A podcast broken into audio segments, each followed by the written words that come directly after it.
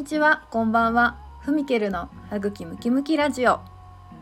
この番組は京都で鍼灸マッサージ師として活動中の私ふみけるが日常の思わずニヤニヤしてしまう話、東洋医学のこぼれ話などを口元ゆるく発信しています。はい、今日は2日ぶりの配信です。えメッセージやレターくださった方、ありがとうございます。メールいただいたレターが嬉しくてあのご紹介させていただきます。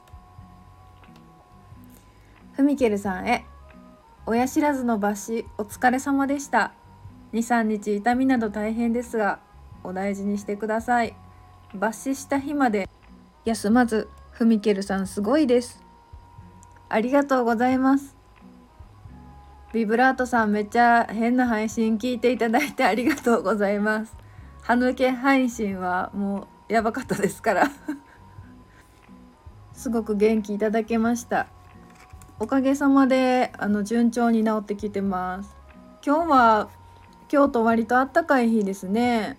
皆さん体調いかがですか？結構喉の風邪が流行ってるみたいですよ。私の周りでも風邪ひいたっていう声とかお子さんが風邪ひいたっていうのとかね何件か聞いてます。もうちょっともうちょっとゾクッとしたりとかもうちょっと危ないなと思ったらもうすぐね葛根糖飲んだりとかね。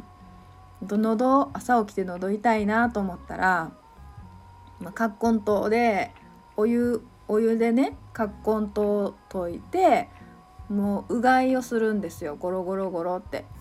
それ結構効きますよ。是非試してみてください。もし引いてしまったらもうゆっくり休んでくださいね。無理しないでくださいね。お大事になさってください。はい。今日はね東洋医学こぼれ話久しぶりにしようかなと思います、えー、今日はツボツボのご紹介です。どうしても咳が止まらない時ってありますよね。もう寝る前とかもう咳止まらないと苦しいですね。で寝不足になったりとかもう苦しいってもうほんまにね風邪の中でも最悪。風邪の後遺症とかでもね気管支の炎症だけしつこく残ったりしやすいんでもうとってもお悩みの方が多いです。そういう時に使えるツボを今日はご紹介します、えー、首を前に倒してみてください。首を前に倒した時にね襟元にボコッと大きな骨が出てきます。首の後ろを触ってみてくださいね。首の後ろにボコッと大きな骨があるの分かりますか？下を向いて襟元手で触ると首の後ろの骨ボコッと大きいの。触れましたか？その大きな骨が頸椎の7番目の骨なんですけどその骨のボコッとしたところねすぐ下この左右に、えー、咳のツボがあります。低前というツボですね。左右にありますよ。中心から指1本外側の左右触れました？ボコッとした骨の出っ張りの下下のラインを左右指ずらしていくと触れます押してみたら痛いですか？それとも冷えてますか？ちょっとやりながら観察してみてください。このツボね温めるとあの咳がすごく楽になりますし肺の炎症を抑えてくれますのであのとっても役に立つツボです。